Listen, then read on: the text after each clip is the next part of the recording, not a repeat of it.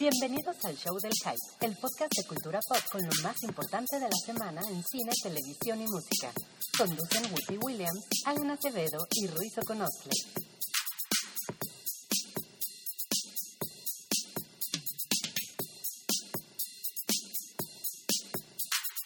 Bienvenidos al episodio número 94 del show del hype. Yo soy Wookie Williams, me acompaña Alan. Hola. Y ya. Rui no está. Rui, Rui tuvo un fin de semana patrio muy activo, yo creo, ¿no? Debe estar crudo todavía o algo y, y entonces pues no contamos con su presencia como cada semana, pero entre más nos acercamos al, al episodio número 100, Menos viene. menos viene, se pone más tenso el asunto. Es que desde que no usa internet, como que yo he notado que se aleja de la tecnología, como que ve una computadora y, y- y se cambia de hacer. Está muy, está muy ermitaño últimamente, pero... No contesta el teléfono. No contesta el teléfono. Bueno, tenemos un, un invitado a lo lejos. Está sentado unas bancas más para allá. El, el autor, becario del Fonca, Ricardo Garzalao. Hola, Ricardo. Seguro no soy yo, pero, Pero- está sentado en mi sillón viendo el fútbol americano. Pero, pero quiero hacer notar que a pesar de que está presente, no lo vamos a dejar hablar. ah, sí, no, eso nada más está, nada más está aquí por la televisión. por, para ver el Thursday Night Football y ya eso es todo. Entonces, eh, como no está Rui, vamos a poder hablar de cosas de las que no, no hablamos frecuentemente. Bienvenidos al especial de González Iñárritu. Sí, vamos a hablar de Nolan, vamos a hablar del De- trailer de Jungle Book, seguro que no ha visto, no lo he visto porque está en internet. porque está en ese, en ese lugar tan escabroso que se llama Internet, que no, a él ya no le gustan esas cosas. No, no, no. Ahora, ahora Rui tiene una- un serio conflicto con Chewbacca, cosa que te debe molestar mucho, y contra Artudito, porque dice que son unos pendejos los dos. Que no sirven para nada. No, no sirven para nada. Pues está muy mal, ¿no? Porque... o Yo sea, lo que le Ar- digo es que todo mundo necesita un amigo muy fiel. Artuditu, pero además Artuditu sí sirve un chingo. O sea, en, en Artuditu esconden los planos de la estrella de la muerte. Es la forma en la que hacen llegar los planos de que escondió ahí la princesa a Obi-Wan Kenobi, que es su única esperanza. ¿De qué demonios está hablando de que no sirve de nada? Ahora, creo que todo el mundo puede dar así tripio sin remordimiento. Pues sí, pero también es como de que, a ver, ¿y, y qué he hecho por mí últimamente, no? Pero pues Rui no tiene que hacer nada por ti. Ya lo hizo, ya lo hizo por los rebeldes, lo hizo por la galaxia. Pero bueno, dejamos de hablar de lo que no le gusta a Rui. Y hablamos de lo que no nos gusta a nosotros. Bueno, a lo mejor sí nos gusta porque no hemos podido ir a ver un par de películas que adelantaron la cartelera de esta semana. Como el miércoles 16, pues había puente, se les Fue- ocurrió ese día cambiar la, la cartelera. Y está bien, ¿no? Es una Sí, bonita sí, sí. iniciativa. Y se estrenaron un par de películas, eh, pues creo que no están muy rimbombantes, pero una es Everest, que se ve, o sea, visualmente se ve bien chingona. Es de esas películas que se me antoja ver en IMAX. Sí, seguramente en IMAX se ve padre. Debería de llamarse Todos se mueren, la película. Porque pues, todos se mueren, ¿no? Yo creo. Me da Sí, la impresión. parece- Oye, estoy viendo que uno de los que actúa se apellida Sherpa. Ay, ¿en serio? Qué padre. Déjame investigar más. Pero dirige Baltasar Cormacur. ¿Te suena ese nombre de algún modo? Sí, sí me suena. Ha, ¿Ah, sí? hecho, ha hecho un par de, de cosillas menores, ¿no? En Hollywood. Como Pues fue director de Two Guns. Two Guns, por City. ejemplo, sí. Ah, sí te suena Two Guns. A mí no me suena para nada. Sí, con Mark Wahlberg, ¿no? Es Two Guns. A ver, veamos. Es Mark Wahlberg y, y Denzel Washington, me parece. Denzel Washington. ¿Es ¿Sí? ¿Esa es? Sí, es justo esa. Sí, está padre, está divertida. Es como de dos güeyes que tienen que trabajar juntos y no confían el uno en el otro, ya sabes. Ok. Y Ah, tienen que ya. ganarse la confianza de los dos porque no saben si están a favor o en contra. Bueno, el güey, pues, no ha hecho muchas cosas, pero Everest se ve, se ve competente, ¿no? Por Sí. lo menos. Se ve que es un espectáculo visual. Sale Jason Clark, sale...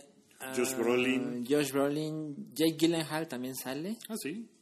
Sí, sí, sí. Y Sam Worthington. Que sí tiene trabajo. Vaya, está de regreso. Seguro sale de Sherpa él, ¿no? Y sale cargando las maletas. Everest obviamente trata de... de- Sale de Jack. de- trata de una expedición a la montaña a la montaña más alta del mundo.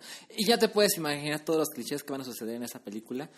Se empiezan a morir poco a poco, alguien debe quedarse Llega la tormenta más grande de la historia. Exacto. Pero esas películas, yo creo que está bien verla una, una cada década. Pues sí, ¿cuál, cuál habrá sido la última? Yo que vimos recuerdo así? la de Sylvester Stallone, La de Cliffhanger. Cliffhanger. Yo recuerdo una hace poquito que no fue tan sonada, pero que se llama algo así como Muerte en la Montaña, se llamará. eh, de unos güeyes que van a esquiar y se meten a la mala a un parque de esquí. Entonces, eh, es un fin de semana largo en Estados Unidos, cierran el parque y ellos se quedan colgando de una de esas góndolas que te lleva. ¿Se llama, ¿Se llama Frozen? en no, inglés- no puede llamarse Frozen. En inglés se llama Frozen. No puede ser. es de 2010. Es como de 2010, sí. Ah, y sale el que hizo de Iceman. Ay, creo que sí. Pues el chiste es que se quedan colgando de esa cosa a, a, no sé, 10 metros de altura, 15 metros de altura, y no tienen forma de bajar de ahí, de salir de ahí. Está cayendo una nevada del carajo. ¿A 15 metros de altura? Una cosa así, o sea, están muy altos, están demasiado alto para brincar. Pero 15 metros no es tanto si estamos hablando del Everest. No, no, no, es que, eh, o sea, esto no es en el Everest. Esto no es ni ninguna montaña chingona. Es en una montaña pinche en Estados Unidos, en una, o sea, en una de esas montañas en las que vas a esquiar nada más, Ajá, que de tienen turista. una gran bajada y que te trepas a unos carritos como un funicular que te lleva a la parte más alta de la montaña y te avientas y te vuelves a subir al carrito. Ajá, entiendo. ¿Entiendes? Sí. Pero, pero de todos modos, son 10, 15 metros. Pues no te quedas ahí 20 horas a ver si alguien te rescata. Pues te dejas caer, ¿no? Pues uno se deja caer y se rompe las dos No piernas de una mames. forma espectacular, así. Porque cree que la nieve está suavecita y pues es puro hielo y se hace mierda. Ok. Pero además es bien padre porque primero cae y se hace mierda las piernas y luego llegan unos lobos y se lo comen. Ay, no mames. Entonces, ya sabrás Era tú si Wall. brincas, ¿no? O sea... Ok, ok. Perdón por hacer menos. Bueno, ese es más o menos el tipo. Pero imagínate ahora el Everest, todo es más grande. Y además, Claro. cada vez que le pones basado en una historia real, pues ya se, se pone chingón, ¿no? Sí, claro. Ya, ya piensas, no mames, pobres güeyes, sí les fue horrible. De hecho, yo, perdón que les vaya a spoiler algo, pero yo leí un, un tuit de Densho que se puso a investigar de esta película y venía en la historia real que todos se murieron. Sí, por eso. O sea, y además es algo como que sonó cuando sucedió esa historia real. O sea, era de, uy, la expedición en el Everest mueren 18, ¿no? O sea, Ajá. que todo el mundo se quedó ahí varado, les cayó un tormentón y nadie regresó. que eso fue hace poco. por eso, por eso insisto, es Ah, no sucedió en 1996. Sí, pero fue una cosa como muy, o sea, como iba gente muy del día a día, o sea, hay uno que es cartero, o sea, es gente no profesional que iba al Everest y se les hizo fácil No, pues. y pues no, no les fue chingón. Pero por eso digo, debería llamarse Todo se muere en la película. Sí. O sea, espero que no sea spoiler, pero pues eso fue lo que sucedió. Y además es como muy evidente, mientras estás viendo la película, digo, el corto, ves cómo les cae la tormenta, cómo les cae, o sea, dices, pues eso no sale nadie, ¿no? O sea, no me importa quién sea, Oye, no ¿sabes? lo logras. Sale, en la película sale Jason Clark, Josh Brolin, Robin Wright, Ajá.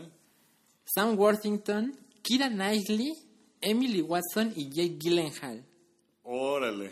Y Yo no ninguno sabía se que- ve porque todos están con escafandras y Está cabrón que haya tantos nombres pues tan populares y el póster es la montaña, ¿no?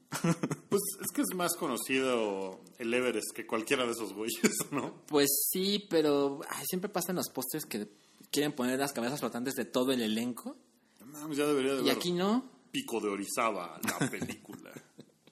Eso- ¿No la verías? No, yo no la vería. Suena como que tiene la calidad de kilómetro 31.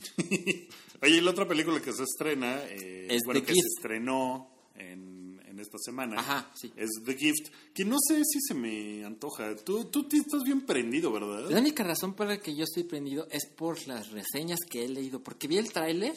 A ver, la primera la sinopsis. Es alguien que se muda, que es Jason Bateman, Ajá. que se muda con su esposa a una casa lujosa. Como que les va bien y les, como que quieren iniciar su nueva vida con ciertos lujos y consigan una nueva casa. Y el nuevo vecino conoce a Jason desde hace años, como 20 Se hace años. llamar Gordo. Gordo. Y el tipo es como un vecino creepy, porque es tan amable, es como es como chofer del Uber, ¿no? Es tan amable que es como, güey, detente, ¿no? Dame mi espacio personal. Sí, pero él en lugar de decir, gusta una botella de agua, llega y les regala una botella de vino. Exacto. ¿no? Súper mamona. Y les empieza a dar regalos y a la esposa se empieza a incomodar y empiezan a suceder cosas donde ese tipo se aparece a las 3 de la mañana en la casa de Jason Bateman y su esposa. Ahora, el trailer es eso. El trailer yo lo vi y dije, esto es una cosa X, ¿no? Es como de tele. Pero, pero des- sí, después se pone como que hay un misterio de la juventud de esos güeyes, ¿no? Como que Gordo sabe cosas de Jason Bateman, como Ajá. de la prepa, o cosas que nadie quiere que sepan. Sí. Es, es como una mezcla entre sé lo que hicieron el verano pasado Ajá. con atracción fatal. Por en la que si hay un conejo, seguro acaba cocinado ese conejo. Una, la, la reseña que aparece directamente en IMDb dice, es la película que no sabías que tenías que ver este verano. Ok. Y si lo buscamos en ¿Qué Rotten Tomatoes, tiene 93% de frescura. Ok. Y tiene, déjame ver cuántas reseñas tiene hasta ahora. Ah, creo que tiene 129 reseñas. O sea que está muy... Seguramente es por el factor sorpresa. O sea, como que dices, ah, yo pensé que iba a ser una basura. A lo mejor. Y, y, pues no, ¿no? Y esta, es, es, es la esta película está escrita y dirigida por Joel Edgerton, que es su primera película. Ok, Joel Edgerton... Es el güey de The Warrior, Ok, ajá, que pues él era actor, ajá. y esta es la primera película que dirige, y pues todo el mundo está fascinado. Joel Edgerton también era... eh, ay, la película esta de Moisés y el otro dude, ¿no? Ajá, yo no la vi, la de Ridley Scott. La de Ridley Scott, que es como de eh, Exodus. Exodus. Él es en Exodus Ramsés. Él es Ramsés, sí. Exacto. Ah, entonces él la dirige. Ah, pues está padre. Él la dirige. Y yo, yo les recuerdo esto. El trailer, si ustedes lo buscan, se ve una cosa X. La Sí, única razón por bien- la que yo la quiero ve ver es bien- por lo que he leído. No se ve bien chafita, se ve, como dices, de, de Hallmark, ¿no? Ajá, se ve completamente de tele, como que la puedes ver en ocho años y no importará. Pero yo tengo muchas ganas de verla. Pues, No la pude ver a- ayer. Ayer en la tarde me enteré que ya se había estrenado.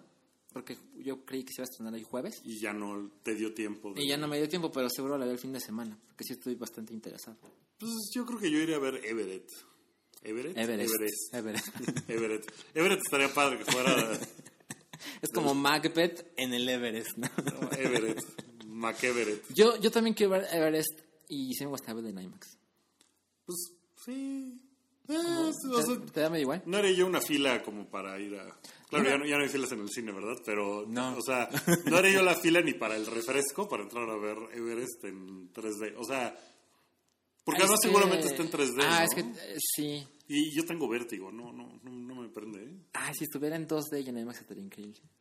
Eso estaría mejor, porque sí, no, no, no, no me prende... Pero, pues no, no. me prende de sentirme que estoy colgado de la montaña y que va a estar... No, no, no. Olvídalo. Pues esos son los estrenos que recordamos esta semana que ninguno lo hemos visto.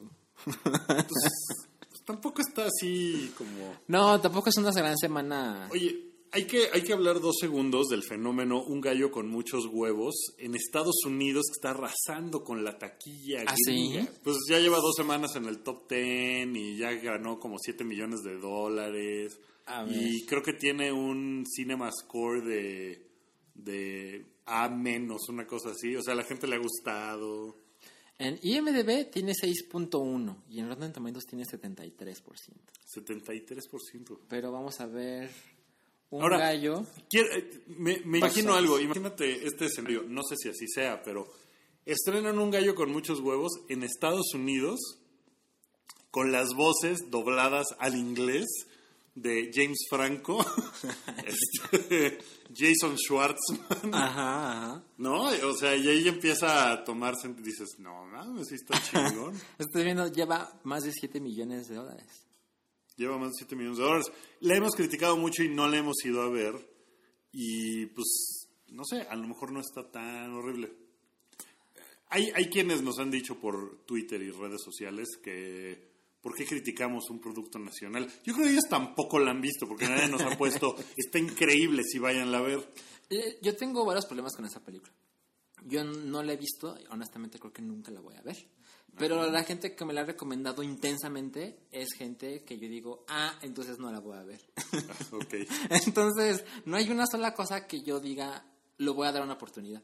Sí, no, no, no parece merecérsela, la verdad. Pero le ha ido muy bien en la taquilla de Estados Unidos. ¿Será que las opciones de nuestros paisanos que viven allá, todavía antes de que Donald Trump los deporte, este, pues, les gusta eso? Bueno, ahorita, en las últimas semanas en Estados Unidos se han estrenado películas como la de Zac Efron, donde es DJ.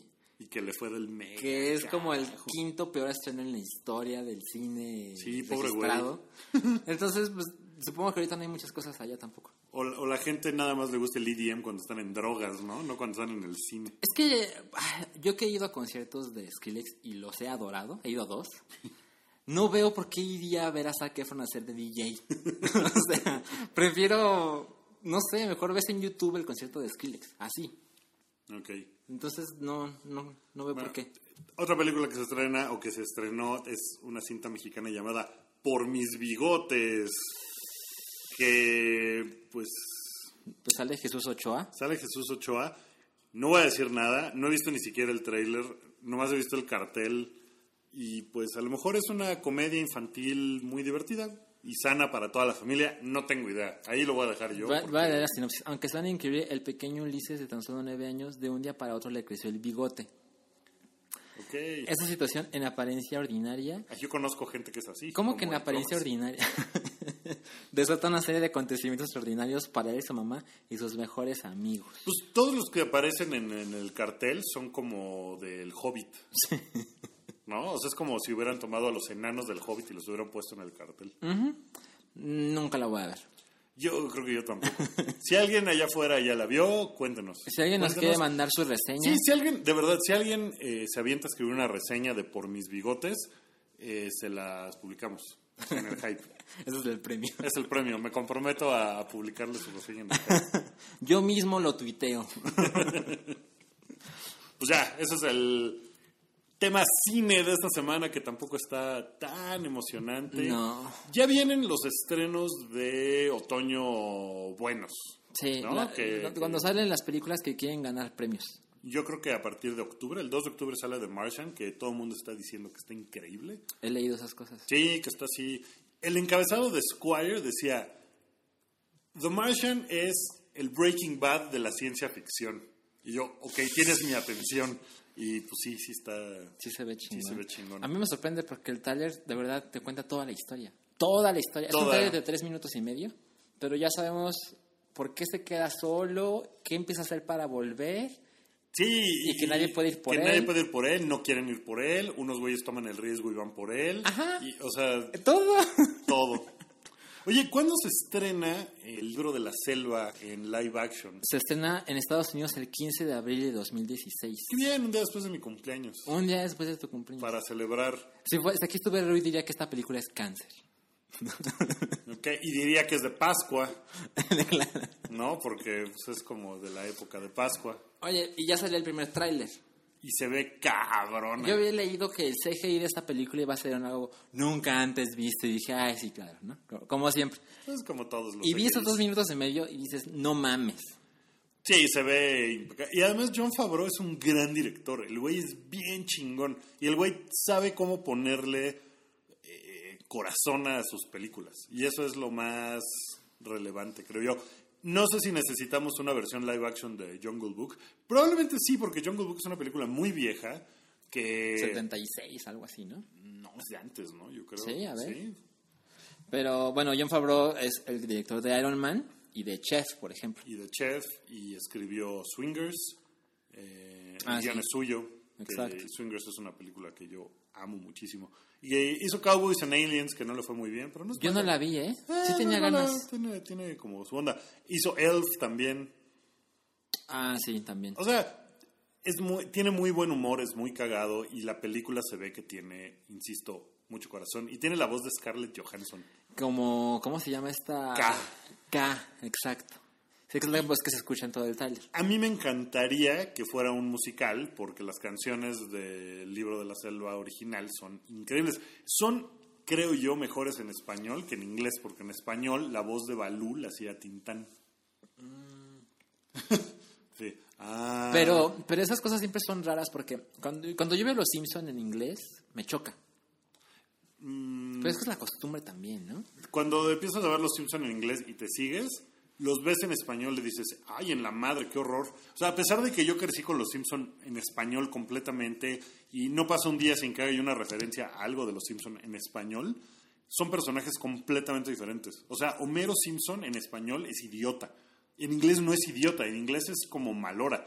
O sea, es un güey abusivo, culero, pero no es idiota. ¡Ah! Eso no pasa en inglés. Ok.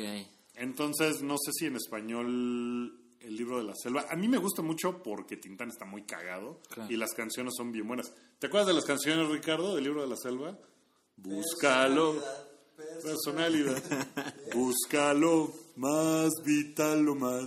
Mira, las voces en inglés, es, Scarlett Johansson le da voz acá. Ajá. Idris Elba es la voz de Shere Khan. Shere Khan, que es la pantera. Ajá. No, Shere Khan, la pantera es No, Bagheera, la, ¿no? la- la pan- la pantera es Bagheera. Ajá. Shere Khan, Shere Khan es el orangután. que, que en esta versión mide como 20 metros. Pues Shere por Khan es el razón. tigre. Es el tigre, sí, sí, sí.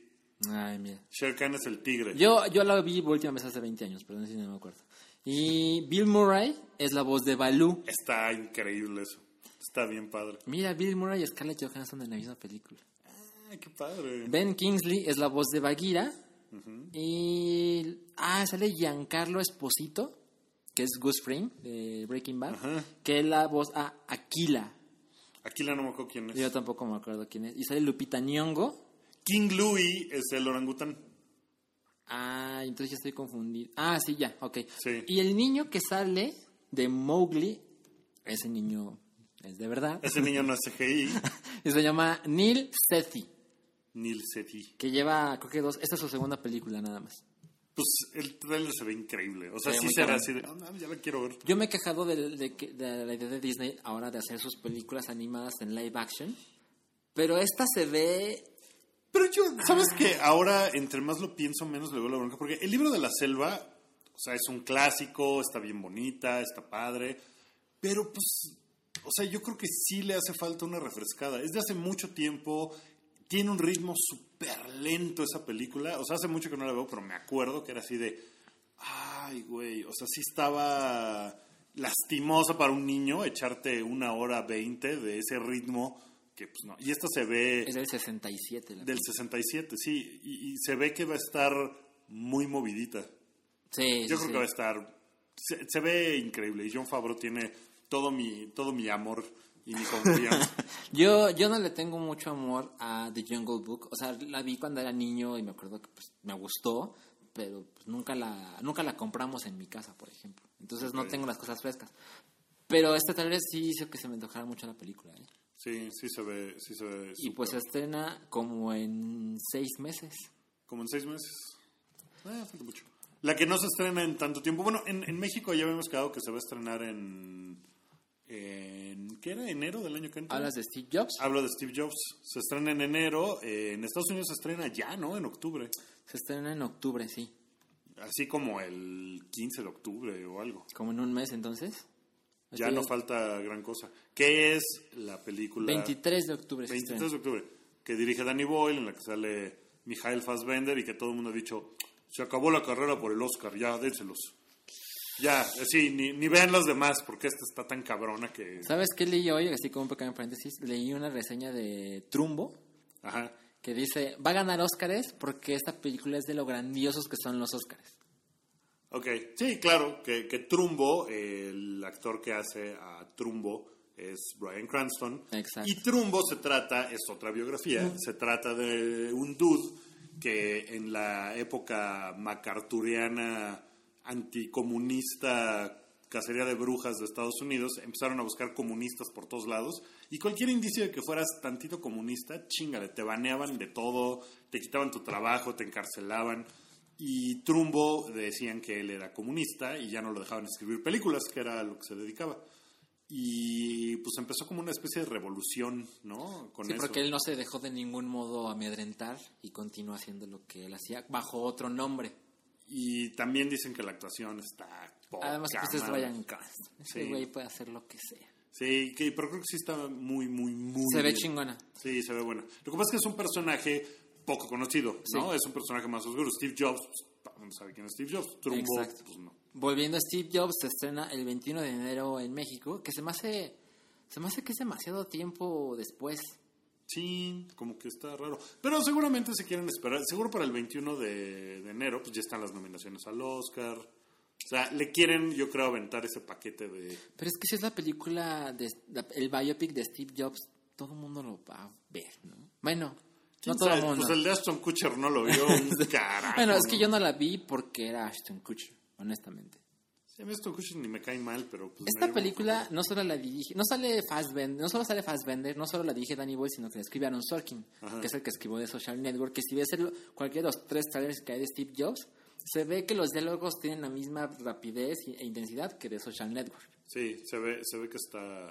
Se ve muy chingón. Ahorita tú decías que si el que saliera Seth Rogen, y sí, es Seth Rogen de Steve Wozniak. Que está increíble, está maravilloso. Seguramente eso. los dos son igual de pachecos, los dos tienen la misma cintura. Se ve exactamente, o sea, tienen la misma cara redonda y peluda. Sí, y Está bien padre. Yo, yo siempre he visto a Seth Rogen en películas de comedia estúpida. Yo no recuerdo a un drama con él. Tú seguramente has visto alguno. Drama. Pues no, tiene una película con. eh, ¿Cómo se llama? Jos- Joseph Gordon Levitt. en la Ah, que donde él tiene Se cáncer. llama 50 y 50. Pero pues también es como comedia. Ajá, exacto. Sí, no, no, no es. Estoy viendo el IMDB y no, no encuentro Pero, algo- pero está padre porque, por ejemplo, Jonah Hill, que es un güey muy cagado, dio el paso a películas con Scorsese. con Scorsese y le salió poca madre. Entonces, Exacto. yo creo que Seth Rogen puede hacer. Y en esta película también sale Kate Winslet y Jeff Daniels. Se ve muy chingona, Se muy chido. chingona. Sí, se ve muy bien. Pues ahí está el tráiler nuevo. Eh, ahí en el hype.com lo pueden ver si no lo han visto. Que pues si está en el hype, pues está en todos lados, ¿no? O sea, no- como que no hay... pues, o sea, pueden buscar muchas fuentes para ver su, su tráiler. Nosotros lo pusimos eh, porque pues está en todos lados. ¿no? Básicamente. Es más, no lo hemos puesto. Ahorita Pero ahorita lo ponemos. Pero cuando usted escuche esto, ya va a estar ese tráiler arriba en el lo hype.com. prometemos. Lo prometemos. Eh, ya, basta de hablar de cine. Hablemos un poquito de tele. Rápido, porque hay un par de cosas que, que salieron esta semana que están muy increíbles y una que no pusimos en la escaleta, pero que quería yo compartir, que es una teoría de unos fans que acaba, no acaba de salir, ya tiene varios años rondando, pero la acaban de actualizar. Hay un programa de televisión de los 80 que se llamaba Saint Elsewhere que trata de un hospital y ah, suceden muchas cosas. No fue un programa excesivamente popular, pero tuvo uno de los finales más emblemáticos de la historia de la televisión. Resulta que al final, eh, uno de los personajes... ¿Era como es-? No, no, no, no. Era como, te digo, un hospital y hay lo que pa- drama médico, Ah, eh, hay eh, policías involucrados, o sea, es, es como, no sabría con qué compararlo, con Grey's Anatomy a lo mejor. O sea, era una cosa así. Uno de los personajes tiene un hijo autista. Ok. Entonces, pero ese personaje como que nunca interactúa con el resto de lo que está sucediendo, sino está como en otro lado. Y el mero, mero final de la serie es que el chavito autista tiene un globo de esos de nieve que agitas, que siempre está con él, siempre lo está viendo. Cada vez que sale en el, en el programa lo está viendo. Y al final va y el papá se lo quita y lo pone en una mesa y ves que el hospital donde sucede absolutamente todo el programa está adentro del globo del niño autista. Entonces, lo que implica ese final es que todo lo que sucede en la serie Era falso. era falso, era de la imaginación del chavito. Que ahora la gente se burla de, ah, todo era un sueño, pero en aquel entonces... En aquel entonces, en- a mediados de los 80, eso nunca había pasado. Eh, Fue muy innovador de, ay, no o sea, todo, todo fue, todo estaba en la imaginación del niño, qué cabrón. Bueno, estos güeyes hicieron la teoría de que prácticamente todos los programas de televisión están conectados de alguna forma al sueño de este chavito de ese programa original. ¿Cómo sucede esto? Digamos. Eh, o sea, ellos lo que dicen es, si salió en St. Elsewhere, y hay algo que lo conecta a otro programa, quiere decir que están en el mismo universo y por lo tanto también están en la imaginación del chavito. Es como si este programa fuera el Kevin Bacon de la tele. Más o menos. O sea, por ejemplo, en este programa ah, sale un policía que se llamaba el detective, quién sabe qué, que era parte del elenco de otro programa que se llamaba Homicide Department o algo así. Entonces dice, ok, entonces Homicide Department también tiene que haber sucedido en la misma frecuencia que Saint Elsewhere, porque sale un personaje de ahí, entonces está conectado. Y en ese programa de Homicide, no sé qué, salía un personaje una vez, o sea, con que haya salido una vez, ya lo conecta. Y de repente hay cosas como, es que están fumando tal marca de cigarros, que es falsa. Y esa misma marca de cigarros es la que fuman en Law and Order. Entonces se conecta. ¿Me explico? O sea, y estos güeyes han encontrado conexiones que van así como neuronas esparciéndose por todos lados a Lost, por ejemplo. Porque Lost, pues el vuelo es el Oceanic 815, que se menciona en otro programa, y en otro programa hay un póster de Oceanic como la línea aérea más segura del mundo, y entonces empiezan a conectar todo. Está cabroncísima la investigación de estos güeyes, porque son como 400 programas en los que han encontrado conexiones. ¿Y dónde podemos ver eso? Eh, está en el internet. Lo que pasa es que está muy difícil de. En un Como que en un solo lugar poner todo. Pero haré mi mejor esfuerzo también para ponerlo. Porque estos güeyes hicieron como una, un PDF de un camino todo conectado y una llave de qué es qué y qué se conecta con qué. Está muy impresionante porque viene Qué. Doctor Who, Buffy la Cazavampir. O sea, está así de. No mames, ¿cómo, ¿cómo llegaron a eso? Y ahorita, obviamente, pues la gente dice, ah, yo he encontrado más conexiones, ¿no? De cosas que se les van. Porque son cosas muy chiquitas, como por ejemplo el Slusho, Ajá. que es una bebida De J.J. ficticia Abrams. de J.J. Abrams que salía en Alias y en Lost. Salió una vez en Glee. Mencionan el Slusho. Entonces, ah, ok, entonces el Slusho que es de Lost, que es de... Y todo regresa al chavito. Al chavito autista. Mm, o sea, es el niño con más in- imaginación del mundo. Está poca madre. Se a lo mejor este cosa- podcast es parte de la A lo imaginación. mejor, ¿cómo sabemos que no lo está imaginando, soñando ese chavito? Pues se me hizo una teoría súper chingona. Entonces también espero encontrar la forma de ponerlo de manera decente en el, en el blog, porque está, bien interesante. Suena chingón, ¿eh? Eso no estaba en la escaleta, pero quería yo compartírtelo. A la Ahora va a durar tres horas este podcast. Eh, lo que sí está en, en la televisión, Es lo de Jon Snow vive. que no sé si se le fue la onda al güey o lo hizo súper a propósito. Ah. Lo que sucede es que Ajá, si, no a visto, la si no han visto Game of Thrones eh, la temporada 5 o no quieren saber qué posiblemente suceda en las siguientes temporadas, dejen de escuchar, Sí, adelántenle como unos. unos 6, 7 minutos. Ajá. Entonces, rápidamente, la temporada pasada, ahí van los spoilers. Jon Snow se muere, lo apuñala a todo mundo y for the watch y chingale. Ajá. Y él acaba viendo hacia el infinito en un charco de sangre. Ajá. Hay muchas teorías alrededor de eso, como que los ojos le cambian de color mientras está muriendo. Ajá, lo leí, lo leí. Ajá. Bueno, lo vi en tu post. Pues es una teoría que no sabe si es por la luz o porque sí le están cambiando los colores. En el libro, según comentarios que dejaron en el post, gracias por los comentarios, decían, ah, es que él, la última palabra que dice es ghost, que es el nombre de su perrito.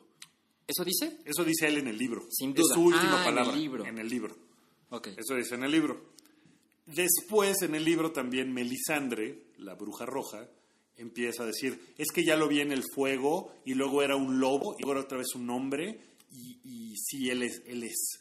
Entonces, la teoría es que Jon Snow pues, podría regresar o como un White Walker o como su lobo o como X. Lo que él dijo esta semana, Kit Harrington, el actor que interpreta a Jon Snow, es que, pues que básicamente sí iba a regresar.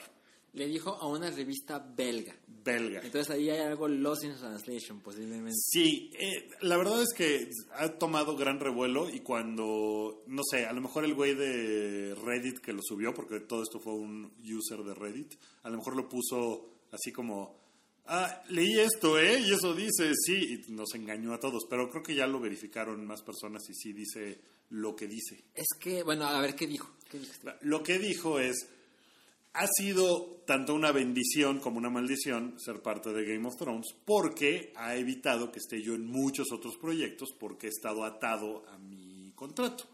Entonces, en lugar de decir, claro, ahora que ya no estoy atado a Game of Thrones porque ya me morí en Game of Thrones, pues puedo hacer lo que quiera, dijo, pues no, y sigo bajo contrato, pero por lo menos ahorita ya sé cuándo va a terminar ese contrato. Y va a ser cuando esté ya en mis treintas. Yo- tiene 28. Exacto. Y dijo, y cuando esto acabe, me vas a ver en todas las películas posibles. Ajá. Ya no quiere hacer tele. Pero dijo, cuando esto acabe, si su personaje ya se murió, entonces su, su contrato ya debe haber terminado. Sí, hacían la aclaración de que a lo mejor los contratos era por si regresaban un flashback o por, para sacar de onda a la gente o lo que sea. Pero tampoco creo que él vaya a estar terriblemente ocupado en otras cosas. Es que eso no te arruina tu agenda. Ajá. Como para no voy a poder hacer esta película porque tengo que hacer un flashback cada ocho episodios en Game of Thrones. Entonces, pues lo que está especulando la gente es que va a volver. Ahora, Snow. después de todo el desmadre que se ha hecho, neta, ¿nos vamos a enterar de este modo? Sí estaría está Sí, pinchón, ¿no? Bueno, la teoría de otro usuario de Reddit que me encanta es que pues, se va a saber quién es y que en realidad es hijo de un Targaryen y que entonces él, el fuego, no lo mata. Y O sea, sí son flashbacks, pero cabrones. Pero el flashback, que ese parece que también está muy confirmado, es el de Ned Stark. O sea, Ned Stark va a volver a salir esta temporada. Qué chingón. Sí, entonces parece que va a contar la historia de quién es Jon Snow. ¿Tú qué crees? ¿Sí está vivo? Yo creo que sí. O sea, es el, es el personaje ahorita más importante de la serie y no lo pueden matar y ya dejar así. O sea, podrían, pero, Pero yo creo Game que, Thrones, pero yo creo que no lo van a hacer. Sí, pero yo creo que sí va a volver. O sea, de todas las, las muertes que hubo en el final de la quinta temporada, la única que vemos es la de ese güey. Y yo creo que es la única que no se va a cumplir. O sea, yo creo que sí se va a morir, pero va a revivir. A ver, ¿en, en qué van los libros? En eso. Se murió Jon Snow y Tan, ya. tan, nadie sabe. O sea, ni, ni las personas que leyeron los libros saben qué va a suceder. ¿Y cuándo sale el próximo libro, tú sabes? Pues tendría que salir este año. ¿Cuál es el libro? ¿El, el libro 6? El libro 6 es Book six. eh, Winds of Winter, ¿se llama? The Winds of Winter. Y vamos a investigar cuándo sale, si es que hay fecha. Pues se supone que ¿cómo, se- cómo se llama este, este amigo? El, el autor, Sí. George R. George R. R. R. Martin. Martin va a venir a Guadalajara a la Feria del Libro. No sé si ya quitaron eso, pero en su página oficial venía eso de agenda. Sí, hace rato. Oye, pues no encuentro una fecha aproximada. De... Pues no, porque este güey dice, pues salen cuando tengan que salir y a la chingada. Mm, Pero, bueno, esa es la teoría de Game of Thrones y eso es lo que dijo Kit Harrington. Pues sí, básicamente, no dijo cuántas temporadas va a haber de Game of Thrones. Dijo, jaja, ni creas que te voy a revelar eso. Pero sí regreso a la serie, ¿no? O sea, estuvo muy tarado. No sé si a lo mejor pensó que nadie lo iba a retomar. A lo mejor pues digo, no "Ay, conoce- estoy en, en una revista belga. O sea, ¿A ¿quién quién se va le importa? Pues sí, Pero bueno, si todo el mundo descarga ilegalmente Game of Thrones, sí van a enterar. pues sí. Si la gente está tan absolutamente prendida. Bueno, eso... Híjole, todavía tenemos muchos temas. Hablemos rápido de todo lo que sigue porque ya no ¿Cuánto, nos cuánto- queda cuánto tiempo llevamos aquí? 38 Llevamos 38 minutos. minutos. Vamos a quitarle chingos de temas, ¿eh? Sí.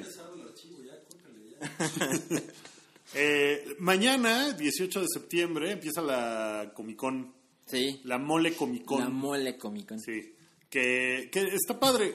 No sé si puedas abrir la página oficial para ver, para no, para no inventar quién viene a la Mole Comic Con. Está padre porque cada año crece más la Mole Comic Con, cada año va la gente mejor disfrazada, le echan más ganas y es una convención que sí ha tratado de permanecer fiel al cómic, ¿no? Sí. Probablemente un cacho sea que no pueden traer a celebridades muy, muy, muy grandes como para que hicieran tele y cine. Entonces dicen, bueno, invitemos a gente del mundo del cómic. Pero viene mucha gente bien chida. O sea, sí vienen autores, eh, dibujantes, coloristas, entintadores, que, que, que están, o sea, muy, muy bien colocados en el, en el mundo.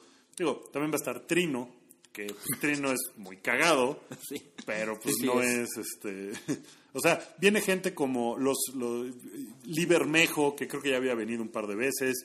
eh, Viene Joel Aaron, Ajá. quien trabaja en Lucasfilm Animation. que está muy bien. Trino. Trino es buena onda. Eh, David Lloyd, que ha trabajado en Hulk, en Hulk, en la revista de Doctor Who y que ambos son publicados por Marvel UK. Y además ha trabajado con Terry Gilliam, por ejemplo. con Terry Gilliam. Eh, viene eh, ay, Dexter Vines, que es entintador de, de cosas como... Wolverine, Como Wolverine. Superman y Batman. Mira, si aquí estuviera Mario, nos pondría en nuestro lugar. Nos podría decir quién rayos son estas personas. Pero bueno, o sea, es gente que está muy... eh, muy metida en el mundo del cómic. Nada más del cómic. Eso es lo que está muy chido de la Comic Con, ¿no? Está muy enfocado a esa onda. Y es un ambiente como muy relajado, como... eh, o sea, no está la gente vuelta loca y pues vienen ellos, puedes platicar con ellos, seguramente hay obra, puedes comprarles obra, te lo firman, si tienes cómics de ellos, pues, seguramente te los firman, están buena onda. Eh, me, me contaban de eh, los organizadores de la Comic Con, que platiqué con ellos, pues que esa es como una de las cosas que les pues que, que- cada año los motiva a seguir. Que, que siempre es un ambiente como bien buena onda y que los invitados que vienen se quedan pues, súper contentos y quieren volver. O sea, muchos de ellos regresan, de hecho. No es la primera vez que vienen. Entonces, que, que obviamente sí organizan, que es muy difícil organizar, que ahorita, por ejemplo, ya tienen prácticamente a los invitados del año que entra. Porque además hacen dos ediciones de la Mole Comic Con, uno en marzo y otro en, por estas fechas, en septiembre. En septiembre. Entonces, ahorita ya están organizando el de septiembre del año que entra. Y pues cada vez quieren traer a Oh. gente más pesada y todo. Está muy bien que, por ejemplo, no, no he visto en los, en los invitados eh, a Humberto Ramos, que pues es el máximo representante del cómic. eh, Hecho por mexicanos. Pues, pues, de- del cómic de, de superhéroes, Ajá. ¿no? Eh, hecho por mexicanos, o sea, él trabaja en Marvel. Y no está, y eso está padre, que venga gente diferente, que esté gente, gente nueva. Es difícil como la onda de nuevos talentos mexicanos. También me decían que es algo pues, complicado porque no como que no hay una industria como tal en México. Los cómics ahorita en México están partiendo madres por todos lados. O sea, es lo que más se vende en Samuel. Seguramente ya tiene dos racks enteros. Sí. O sea, Y además, en, o sea, esos son los racks, pero enfrente de la caja siempre está otro, otro mueble lleno cosas. de cómics. Está, eh, está muy impresionante la forma en que los cómics están moviéndose en México, pero eh, no hay una industria como tal de publicaciones nacionales. Eso es lo que es muy difícil. Entonces, sí hay talento nacional. También me decían que hay, eh, o sea, que tratan de que haya cada vez más diversidad. Hay un montón de chavas que hacen cómics como Jill Thompson. eh, como que quieren que haya cada vez más diversidad y pues eso está muy chido. Empieza mañana, el 18 de septiembre, y dura viernes, sábado y domingo. Exacto. Y Y va a ser en el World Trade Center. En el World Trade Center, no sé en qué salón. Espero que no sea en el salón ese que casi se cae con el concierto de Interpol hace algunos años. Ah, Es no- el salón palenque o una cosa así. Yo No creo que es en, el el, salón. es en el... No, debe ser en el área principal del Si World ustedes llegan al. World Trade Center lo van a encontrar. Y si no, sigan al güey disfrazado de Goku. disfrazado de, de Avatar de Windbender. ¿Cómo se llama? de Airbender. De Airbender. Está chingón que se dediquen a cómic porque ah, vimos lo que ha pasado con San Diego Comic Con y demás, que todo era de cómics y se convirtió lentamente en aquí va a estar Marvel para anunciar sus películas y ahora ves Capcom y sus juegos que ahí se muestran. Sí, ya es otra cosa por completo. Entonces, pues vayan, mal, vayan. pero- No sé, ¿vienen por ahí los precios? Vamos a ver los precios. Seguramente aquí está. Espérame. Aquí decía los pases. Pases. Ah, porque además si, si comprabas tus pases antes te daban, te daban algunas cosas, Ajá. Te daban una camiseta. A ver, ahí está. La entrada general cuesta 180 pesos. Para cualquiera de los tres días. Ok. One Day Pass, 310 pesos. Esto no me queda claro, ¿eh? Dice. Ah, es que te dan la entrada por un día y hay un cómic conmemorativo. Ah, ya. Y por los tres días eh, son 650 pesos para entrar los tres días. Ok. Pues a lo mejor sí vale la pena. A lo mejor. A lo mejor Digo, sí vale la si pena. no, pues vayan aunque sea un día y si está... Sí está, está padre. Va a haber cosplayeros, váyanse disfrazados, échenle ganas a su, a su disfraz de... Está chingón. Siguen muchos invitados. Y está... Pues ya, tres días de nerdadas. Sí. Vayan y, y disfrútenlo. Mira, va a ir Jae Lee, que es el artista de Superman, Batman y Before Watchmen. Yo no sé cómo le fue a Before. Watchmen. Ozymandias, exacto. Pues creo que no le fue tampoco tan increíble, pero... Pero pues es- aquí los pueden ver. Bueno, pues eso fue la Mole Comic Con. Eh, p- ya, íbamos a hablar tantito de Stephen Colbert y Jimmy Lo Fallon. dejamos pero- para la próxima semana, ¿eh? Pues sí, porque va a seguir pasando lo mismo. O sea, Jimmy Fallon sigue estando muy increíble y Stephen Colbert lo ha hecho poca madre. Pero Jimmy Fallon sigue siendo el rey de la noche. Está cabrón ese güey. Pero si pueden ver a Stephen Colbert, gracias a los que nos mandaron links para verlo eh, en directo, está... Tú puedes comprobar que sí funciona. Yo- sí funcionan. Uno se llama Sop TV. Creo que es Sop.tv o... Sí, si googlean Sop TV con Z, eh, lo Ok. encuentran y ahí lo pueden ver gratis en calidad bastante decente. Porque US TV Now, que es el que yo estaba usando, Ok, no estaba tan chido. ok. Entonces, Si usted quiere ver televisión de Estados Unidos... puede ver todo, comerciales, todo. Está muy. Sí, pues los comerciales están buenos. Bueno, vamos a chidillo y variado. Porque déjame decirte algo. Llevamos 46 minutos. Hay que Ok. darnos prisa. Dámonos prisa. Eh, como ya están haciendo reboots de absolutamente todo, hay un reboot próximo de Mary Poppins que acaban de anunciar. Otro reboot live action de Disney. Pero Mary Poppins era medio live action, ¿no? Eh, bueno, sí, sí tienes razón. Sí, de hecho era bastante live action. Pero pues a ver cómo consiguen a su a su Mary Poppins, ¿eh? Porque pues creo que la gente la adora. Entonces, no sé. Estamos haciendo señas. Estamos luchando contra los gatitos. Sí, parece que los gatitos están tratando de meterse al show. Eh, Esto es más complicado de lo que ustedes creen. si ustedes creen que somos dos estúpidos sentados en una mesa hablando, se equivocan. Esto implica gran aventura. Bueno, eh, el reboot de Mary Poppins, híjole, pues no sé de dónde van a sacar una mejor Mary Poppins, la verdad. Exactamente. Ese es yo creo que el principal problema. Sí, yo creo que no, la, no, no, no va a estar tan padre, pero pues Mary Poppins era ñoñísima, a lo mejor le pueden dar una actualizada que no esté tan ¿A ti, a ñoña. ti te significa mucho Mary Poppins? No, sí me acuerdo de cosas como A spoonful of sugar makes the medicine go down, go down. Ajá. O sea, era como, como algo de mi infancia que sí recuerdo bien. Pero, pero nada más.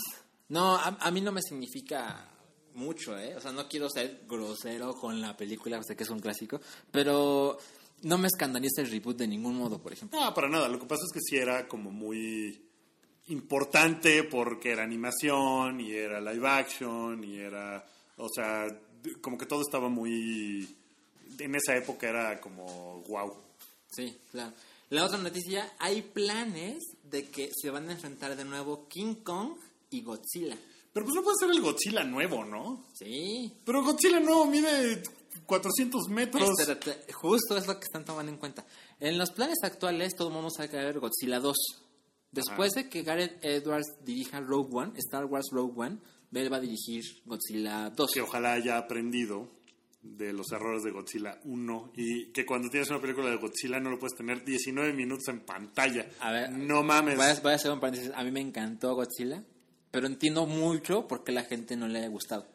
sale poco. Sale poco, salen mucho más los otros güeyes, no. Brian Cranston se muere a los 8 minutos. Está terrible. Pero hay otra película de King Kong que se llama. Se llamaba Skull Island, Ajá. porque así se llama la isla donde vive King Kong, pero ya le pusieron Kong, dos puntos, Skull Island, porque pues tiene que dar la cuenta de que es una película de King Kong. Sí, porque si no... Esa película ya está confirmada hace eh, años. Sí, ya le están... Ya le estaban así, ya estaba casteada, ya estaba todo, ¿no? Y después, o sea, ese es el plan de, de películas. Van a hacer, van a terminar King Kong, Skull Island King Kong. Luego vamos a ver Godzilla 2. Y después de Godzilla 2, King Kong va a la escuela. Sí. Estaría increíble estaría más y después de Godzilla 2 vamos a ver King Kong versus Godzilla, que están dejando abierta la posibilidad de que se alíen contra otra cosa. Y alguien dijo, oye, pero Godzilla es gigantesco, ¿cómo es posible que King Kong sea pues mucho más pequeño que Godzilla? Y alguien dijo, vamos a encontrar el modo de justificar algo. Tal vez es un joven Godzilla que todavía está chiquito. O sea, es- y además cool. pues, se conocen en la primaria, ¿no? O algo así. Eso es como- School, No. School of Kong. Yo, yo creo que... ¿Qué es más fácil? ¿Que Godzilla sea chiquito o que King Kong sea grande? Que King Kong sea grande, ¿no? Pero no puedes tener un simio de mil metros, ¿no? O sea, no, no sé. Eh, Porque sí podemos tener una lagartija de mil metros. Pues porque... Yo creo que... Yo creo que... Yo espero que King Kong de algún modo lo O hagan sea, gigantesco. King Kong se tiene que trepar a un edificio. No, ya dijeron eso. Antes King Kong se trepaba al Empire State. Ahora King Kong tiene que medir el tamaño del Empire State. Pues sí, es una mamada, no, no me gusta. No, eso ¿No te sí gusta? No, eso sí no lo estoy aprobando para nada. Déjame decirte algo. Sí, de si todos modos suceder. Mira, si lo hicieran en Japón con el Godzilla japonés, tiene más sentido. Son como del tamaño, pueden madrearse ahí y luego madrearse con Mothra o con quien quieran. Que está, Mothra estaría chingón. Bueno, si pueden hacer una mariposa del tamaño de King Kong, pues Sí, no pueden hacer un chango, ¿verdad? Bueno, pero ya... ah, Hoy, justamente hoy leí que ya va a haber otro Godzilla japonés. Sí. Entonces son otra De cosa. Toyo. De ¿no? Toyo. O sea, ellos van a hacer su onda por allá. Toho. Toho. Toho. Ajá. O sea, sí va a haber otro Godzilla japonés, pero va a haber Pero apellida- Godzilla se- ¿No se pronuncia Toyo? La J no es... A ver, pues ya nos No, falta, yo- ya nos falta Mario, ya nos falta Densho, aparentemente. Harayuku, por ejemplo, es Harajuku, ¿no? Harajuku. Tojo. Tojo, vamos, ahorita vemos cómo se lee. Pero bueno, Toyo, to, to, Toho. To, aquí lo Wikipedia dice Toho. Toho. Ok. ¿Qué van a hacer el ridículo? Pero va a haber King Kong vs. Godzilla, te gusta o no te gusta. Ok, está bien. La última noticia, ah no, hay otras dos noticias. Ay, no, Ah, bueno, Pacific Rim 2 ya la cancelaron. ya. Bueno, no, no está cancelada. Ay, ya la cancelaron. Dijeron está on hold. Indefinidamente. Pff, nah, eso es- Que recuerden que lo, la hizo Universal, que son los mismos que están detrás de estas películas. Pues sí. nah. O sea, Godzilla en América es de eh, Warner, pero King Kong es de Universal. Entonces creo que King Kong se, no, King Kong. Universal se puso de acuerdo con Warner para dividirse ahí los costos, porque Warner quiere Godzilla contra King Kong. Sí, Pacific Rim pues ya era demasiado güey gigante. Exacto. Chale, pobre Guillermo del Toro. Bueno, Ni siquiera los chinos se salvaron. no, los chinos. Los chinos. Otra noticia, rumores de que la próxima película de Christopher Nolan, que se estrena en 2017, ya está confirmado, es un remake live action de Akira. O sea, está confirmado que va a ser en 2017. Eso es un hecho. Ok. Pero, se le vio hablando con, perdón, encontré que la nota decía que pues, se le vio con el director del que supuestamente iba a ser el remake de Akira, pero que nunca se ha hecho en años y años y años. Ajá. Entonces ahora la gente cree que Christopher Nolan va a hacer el remake de Akira. Híjole, pues a ver cómo le queda. Mira, yo me acuerdo que yo alguna vez dije que después de la gran era de películas de superhéroes, viene la película, la, la era de películas chingonas de manga o anime. manga. Y creo que a Christopher Nolan le pueden dar las cosas necesarias para que él lo inicie. Y Akira va a hablar así también. Soy Akira. Yo, yo hace poquito vi otra vez Akira Ajá. y no, no, no creo que la deban hacer con personas, pero ¿Por qué? Yo, yo tiene mucho que no la veo. es que ay, es que tiene una violencia tan cruda que no sé cómo se puede llevar al cine sin que sea gore, así como para las masas, como clasificación B, B15 y que sea tendría que ser R. Sí, Sí. que a lo mejor, pues no le, no le tiene miedo a eso. Pues no, pero ¿no crees que le puedan bajar tantito a la violencia? Pues a lo Por lo menos a lo gráfico de la violencia y dejarlo todo como en gritos. Porque se la pasan gritando mucho en esta Sí. película. A ver, ah, yo, como yo no odio a Nolan, bueno, después de Interstellar sí dije, qué pinche chingadera es esta. Pero creo que él y la gente con la que lo haría, es que además me imagino cómo se vería. Porque las películas de ese güey siempre se ven muy bonitas. Pues sí, sí se podrían ver. Y a ese güey le van a dar 170 millones de dólares sin ningún problema. Pues, Entonces, si usted es fan de Nolan, eh, va a haber. Quedan dos episodios de Geek Fight en esta temporada, en Ajá. este año. Y pues nada más es todo lo que voy a decir. Bueno. Nos vemos en dos semanas. Y la siguiente noticia es muy breve. Metric, Lady Hawk y Madonna vuelven a México. Pero no juntas. No juntas. Ahora, Ah, podrían regresar juntas y estaría más padre, ¿no? yo, sé- yo creo que mucha gente no conoce a Lady Hawk, que, que fue una, es una chica neozelandesa que me parece que lo hacía increíble. Sí, Tiene dos discos. Y es como de 2007. Es como de la misma onda de Little Boots. ¿no? Exactamente. Es como en esa Es como pop europeo rarito. medio electrónico. Ajá, exacto. Metric es una banda que yo creo que no sucedió. Ya, dejen de intentar que suceda porque no, no, no, no lo logró. Yo creo que su mejor nada. disco tiene como cinco años y no les pegó. Pues, o sea, cuando vinieron, perdón, no te dejé acabar de Lady Hawk. Lady Hawk viene a Ah, sí, bueno, viene en el Plaza. No, espera. Lady Hawk viene. Ay, estoy viendo dos veces el mismo. el mismo link. Perdón. Aquí está. Lady Hawk va a estar en México y en Monterrey. No, sí, en Puebla y en Monterrey. En México, en Sala. En Sala, exactamente. Bueno, dice Sala Puebla, no sé si sea Sala, otra. Sala Puebla, Mexico City, el 1 de octubre. O sea, ya falta muy poquito. Y va a costar 450 pesos y 650 pesos VIP. Ok. En Monterrey va a estar el 2 de octubre, aquí no están los precios. Y también va a estar en Guadalajara con Neon Indian, que Eso va a ser pues está más padre ese. 320 general, 450 VIP. El problema con él dijo que es que a mí me gustaba un chingo, pero fue hace 7 años. Sí, El segundo disco está bien culero. Ok. Y la verdad, a mí me gustaría verla. Pero no sé si los fans de aquel entonces aún, ¿Aún están tengan ganas de verla. Pues, porque ya había venido, ¿no? Además. No, ¿No? había ¿Y ya venido no, no había venido? Yo tenía la impresión. No, nunca había había venido. venido. Ahora hablabas de Metric. Ahora, hablaba yo de Metric. Es una, yo creo que Metric es una banda que le gusta a ciertas morras que se prenden en la fiesta cuando sale Combat Baby y punto. O sea, no sucedió nunca Metric. Nunca pegó. Los días que vinieron, lo- tocaron en el Auditorio Nacional y había 300 personas. En el auditorio. Tocaron en el auditorio y no había nadie. Bajaron a todos al primer piso y no sé si estuvo increíble el concierto. Fue una experiencia que los fans valoran muchísimo, pero había bien poquita gente porque es una banda que nunca pegó. Nunca acabó de pegar. A mí nunca me gustó. Yo vi a Metric en un Coca-Cola Zero Fest. Órale. Que iba aquí, aquí en el DF tocaron los Smashing. En Guadalajara no fueron los Smashing Pumpkins. Ajá. Pero Metric lo anunciaron de último momento y tocaron a las 2 de la tarde. ¿Y qué tal estuvo? Y después de la primera canción, porque yo pensaba ir a ese festival, no recuerdo quién iba a ver, pero dije, cuando estuvo Metric, dije, pues voy antes. Y Metric se subió al escenario, tocaron tres canciones y de repente preguntaron a Emily Haynes, ¿saben quiénes somos? Y dos personas para ir perdidas, Metric. Y el resto de la gente no tenía ni idea de a quién estaban viendo. Habíamos 80 personas. También Qué era raro. una mala hora. Pero si pones a Sí. A las 2 de la tarde en un festival, es porque a nadie le importa. No, pues no. Y, y yo creo que ahorita, o sea, está muy bien, viene en la Plaza Condesa, que seguramente se llenará. Y Sí. va a estar muy padre eso. A mí me gusta mucho ese lugar. Pero a mí se me hace que es una banda que no sucedió. No, pero, pero los fans son fieles. Sí, los fans son muy fans, pero son muy poquitos. Y justamente hace un par de días lanzamos un nuevo disco que se llama Pagans in Vegas. Y va a estar en- van a estar en Monterrey el 13 de noviembre y al día siguiente en el DF, el 14 de noviembre. Ok, Y a ver, echa el de Madonna. Que Y es Madonna, Mado- ¿a quién le importa Madonna? A la gente que nos escucha no le importa Madonna, ¿verdad? este- Yo creo que no. O sea, estaba yo pensando, primero cuando no sabía dónde iba a tocar, dije, ¿dónde irá a tocar? Madonna ya no llena el Foro Sol. Pues yo no. creo que ya no lo llena. Pues va a estar en el Palacio de los Deportes. ¿Cuántas fechas? ¿Dos fechas?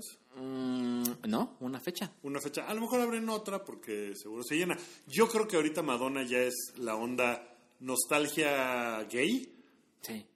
que, que, no sé, o sea, no creo que la gente ahorita esté prendida por ir a ver a Madonna, porque además no lo ha hecho bien Madonna, la- o sea, en los últimos dos años la gente ha estado como de, "Pinche mona loca, ¿no? A mí, sea, a mí me gusta mucho cuando lo de Tidal, que primero pasó Dead Mouse y cuando entra Madonna le da la mano como para saludarlo, pero pues Dead Mouse trae la- el casco del, del ratón muerto, entonces no ve nada y Madonna le quiso dar la mano y el güey nunca vio y la dejó con la mano en el aire.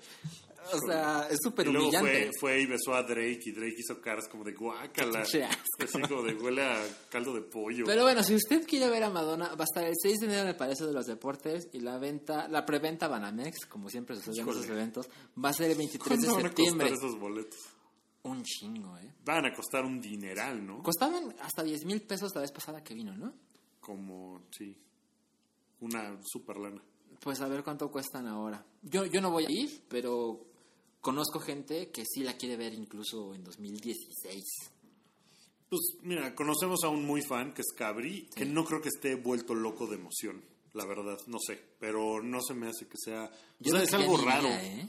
Es como algo raro, no sé, es como si YouTube anuncia que viene a México, que pues es posible, están de gira y están haciendo una gira rara, que a lo mejor está La padre. última vez que vino YouTube fue en la Azteca como... Tres veces, noches. o sea, y era, estuvo increíble, fue un concierto maravilloso, todo lo que quieras. Yo creo que ahorita YouTube ya no está haciendo gira en estadios, porque yo creo que han de decir, ay, no vaya a ser que esté bien chafita, no, mejor hacemos arenas. Pero, ay, pero es que también ellos son las- una de las pocas bandas que llenaban estadios en todo el mundo. También si empiezas a meterte en arenas dices, ay, ya no te alcanza para más, ¿verdad? Pues se supone, según ellos, no sé por qué estamos hablando de YouTube, porque ni van a venir ni nada, pero pues, supongo que es algo que le pasa también a Madonna, ¿no? Pues debe ser como, pues mejor no me arriesgo, lo hago más chiquito. Digo que es más chico para que sea una gira íntima. Claro. Y ya, ¿no? Y, pero bueno, a lo mejor a ustedes les prende muchísimo Madonna. Y, Bueno, pues, la- ¿cuánto, ¿cuánto tiempo nos queda? Porque ya... Ya nos queda bien poquito, pero esto sí lo quiero... No, vamos en una hora. Esto me va a tomar tres minutos. A ver, ¿Hay ¿tienes, algo? tienes tus dos temas de qué hablar. No, no, no, ya mejor elegí solo uno. Voy a hacer un Ok, post de. Super Mario Maker. Ok, que ya jugaste. que ya lo jugué, ya le sufrí un chingo. Pero lo que sí les quiero contar es de algo que se llama Portales. Portales es una iniciativa de, un art- de las artistas Amar Bakshi, no confundir con Banksy, y Michelle Mochtader. Esto es muy sencillo. En el caso de la Ciudad de México es literal una caja dorada, como un contenedor metálico, lo pusieron en la Fuente de las Cibeles, en la colonia Roma. Muy bonita que está la fuente de las Cibeles ahorita. Ajá, la remodelaron, quedó muy bonito. Y ustedes tienen que hacer una cita, les voy a decir la dirección, es en sharedstudios.com, diagonal Mexico City. sharedstudios.com, diagonal Mexico City. En este lugar haces tu cita. Tú eliges un turno de 20 minutos. Te toca a las 6.20, 6.40, 7, 7.20. Y eliges un día. El más pronto al día de hoy, jueves 17 de septiembre, era al miércoles 23 de septiembre, me parece. Ok. Una vez que entras en esta caja con tu cita, te recibe alguien y demás. En esta caja tienes una videoconferencia con un extranjero que está al mismo momento en su país, que también tiene una cita para hablar contigo, pero ninguno sabe que uno va a hablar con el otro. Es completamente al azar. Puedes meterte y hablar con alguien de Afganistán, con alguien de Honduras, con alguien de Irak, con alguien de Japón. No se sabe. Es completamente al azar. Qué oso que te toque alguien de Honduras, güey. o sea, yo quiero a alguien internacional de Japón, güey, Finlandia, güey. Esto supuestamente se desarrolló por estos dos artistas para romper estereotipos de, ah, la gente dirá que es así, la gente de Afganistán es así. Esto inició en Nueva York, en Teherán, o sea, en Teherán y en Nueva York, Para cambiar la percepción de la gente sobre. sobre Irán. los otros países, exactamente, también del lado. También del lado de Irán, de Estados Unidos. Exacto. Y aquí menciona en la nota que ha participado gente como celebridades, incluso el cineasta Doug Lyman, que a mí no me suena nada, pero es que Doug dirigió, Liman dirigió Star, Tomorrow. Smith. ¡Ah! Es él. Sí. Bueno, y dirigió es- Swingers. Es- que ah, hablábamos mira que tú la adoras. sí. Este güey es uno de los que han participado en esta dinámica. Entonces no sabes con quién te va a tocar. A lo mejor te toca con alguien de Honduras que habla tu mismo idioma. A lo mejor te toca con alguien de un país que ni siquiera sabes que existía. Si te preocupa el idioma, aparentemente va a ser en inglés y hay traductores. Entonces tú entras solo y entras con un traductor y se recomienda que entables una conversación del día a día de esta persona. O sea, ok, pero no, no, no llega si hay alguien con, sí, con el miembro viril de fuera, como en chat roulette. No, es, como chat roulette, pero no. y o sea, si, si- si te preocupa no saber inglés, pues entras con este traductor. Y si no, pues entras tú solo y entras con una conversación. A lo mejor te toca con alguien que habla español. Ok. Y esto va a estar en la Ciudad de México hasta el 7 de octubre. De 2015. Suena súper chido. Suena bien chingón. Yo tengo cita para el martes y la verdad es que sí estoy como interesado a ver con quién me toca. Sí, está muy bien. Y, y entras solo, no puedes ir con un amigo, o No. con una pareja. O, Yo o sea, cita personal. Yo leí porque dije, ay, pues puedo ir con mi novia y los dos hablamos con esta persona, pero lo que intentan es, como para asegurarse de que hables con la otra persona del otro país, mejor entra Solo. solo, si acaso con el traductor si lo pides, y ya. Suena como una idea, a mí se me hace una idea original y bien sencilla. Está bien padre, sí. Es como un chat roulette, pero de un modo más serio y intentar conocer a las personas de otros países. Sí. Ojalá, pues sí, la, la bronca es que si te toca, yo creo que seguro lo planean bien para que no te toque alguien, o sea, que por ejemplo, que alguien de Guatemala no le toque a alguien de Nicaragua, que pues, tienen un estilo de vida seguramente mucho más parecido a lo que podrían tener un guatemalteco con un afgano. ¿no? Exacto. O sea, yo creo que sí deben de hacer como la... Y también está el que cuando haces tu cita, ellos confirman que del otro lado del- de la caja, digamos, va a estar alguien para ti. Ok. A lo mejor ahorita ya saben esos... Super Forever Alone, uy, no llegó tu Me pasó otra vez. Bueno, sí debe pasar. De hecho, si ustedes tienen que cancelar su cita, ahí también el botón para cancelar. Ok. No hay que hacerle la grosería al Sí, afgano otro lado. al afgano, ¿no? Mala onda. Y eso fue todo. Y casi lo logramos, todos los temas. Un poco Casi. atropellado este, este episodio del hype, pero, pero bueno, ahí tienen su hora con seis minutos. Gracias por escuchar nuestras tonterías cada semana. Eh, síganos en redes sociales. Alan está como arroba ALAN. También en Instagram, También. en Facebook. En Facebook. Facebook. no tienes Facebook así, ¿verdad? No tengo fanpage. Pues métanse al hype y En déjenle mi, corazoncitos. en mi Facebook no acepto a desconocidos. Perdónenme. Sí, yo, yo en mi Foursquare, en mi Swarm, no acepto a desconocidos Yo tampoco. ¿eh? No, que no. me han llegado así A mí de invitaciones. repente me llegan invitaciones así de, hola, quiero ser tu amigo, soy de Bolivia. Y yo, ¿por qué? O sea, digo, no tiene nada de malo que pidan, pero es como, no entiendo la razón de por qué querría ser mi amigo alguien que En vive Foursquare. en Ciudad Juárez, en Foursquare, pero es como, pues no, no. A lo mejor quieren ver dónde comes para cuando vengan. Pero eso lo puedes hacer sin pedirme permiso, ¿no? A mí alguien hace poco me, me dijo, oye, voy a Guadalajara, ¿qué me recomiendas? Y ya le di una Ah, eso está padre, sí, eso está bueno. y lo hice con gusto. Yo estoy como arroba Wookie-Williams. Eh, Rui está como arroba Ruiz, pero ya no les va a contestar. Pero ya nos va a contestar, entonces les recomendamos no perder su tiempo. Lean lo que ponen en Facebook, él sí tiene página de fan Sí. y escribe de otras cosas además de lo que regularmente pone en el hype. Sí. Eh, suele poner cosas más, pues, de su ronco pecho, de su ronco y peludo pecho. Entonces, Y este fue el hype número 94. número 94, ya estamos preparando el especial número 100. Oye, Squire llegó a su revista número 1000 Ah, sí. publicada en la historia, nosotros llevamos 100. Ahí la llevamos, ahí vamos. Pero Squire es de 1937. Bueno, vamos a llegar al número 1000 antes que ellos. O sea, antes- en mucho menos tiempo que lo que ellos se tardaron. Ojalá lleguemos al número 1000. Si, si ustedes nos nos permiten, si ustedes nos aceptan en su hogar cada semana, lo podríamos lograr. Mira, me estabas presionando para que me diera prisa y aquí seguimos. y aquí seguimos. Ya vámonos. Nos vemos la próxima semana. Gracias. Adiós. Bye.